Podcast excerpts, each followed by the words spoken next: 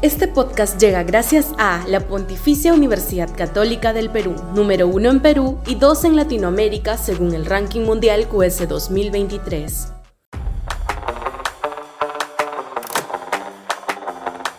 Al borde de un estallido. Sudaca, Perú. Buen periodismo.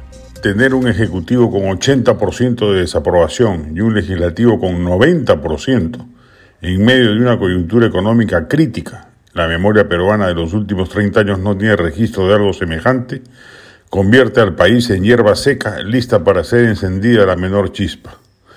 Un abuso de poder más, un nuevo acto de corrupción, un traspiés político de la presidenta Boluarte, una declaración infeliz de algún ministro, un muchasueldo adicional, pueden colmar la paciencia y hacer que el usualmente pasivo ciudadano peruano decida romper lanzas y salir a las calles a arrasar con lo que encuentra a su paso.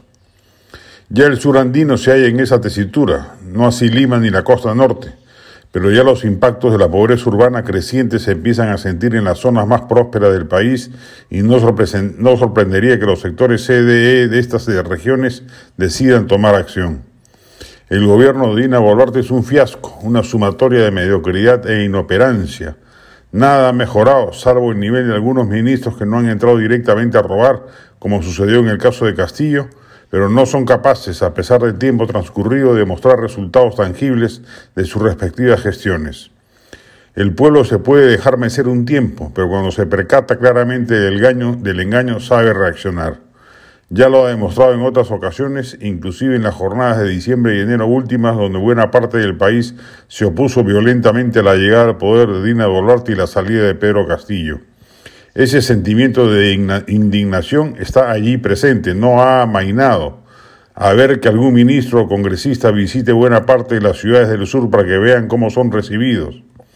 Hasta hace algunos meses, el pronóstico político más probable era que Boluarte durase hasta el 2026. Esos plazos, sin embargo, se vienen acortando por la cantidad de errores y tropelías que los dos principales poderes del Estado cometen con especial empeño.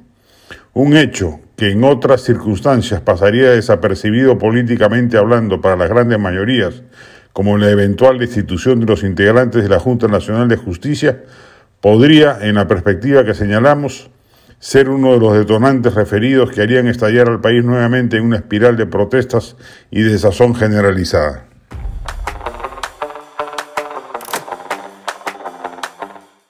Este podcast llega gracias a la Pontificia Universidad Católica del Perú, número uno en Perú y dos en Latinoamérica según el ranking mundial QS 2023.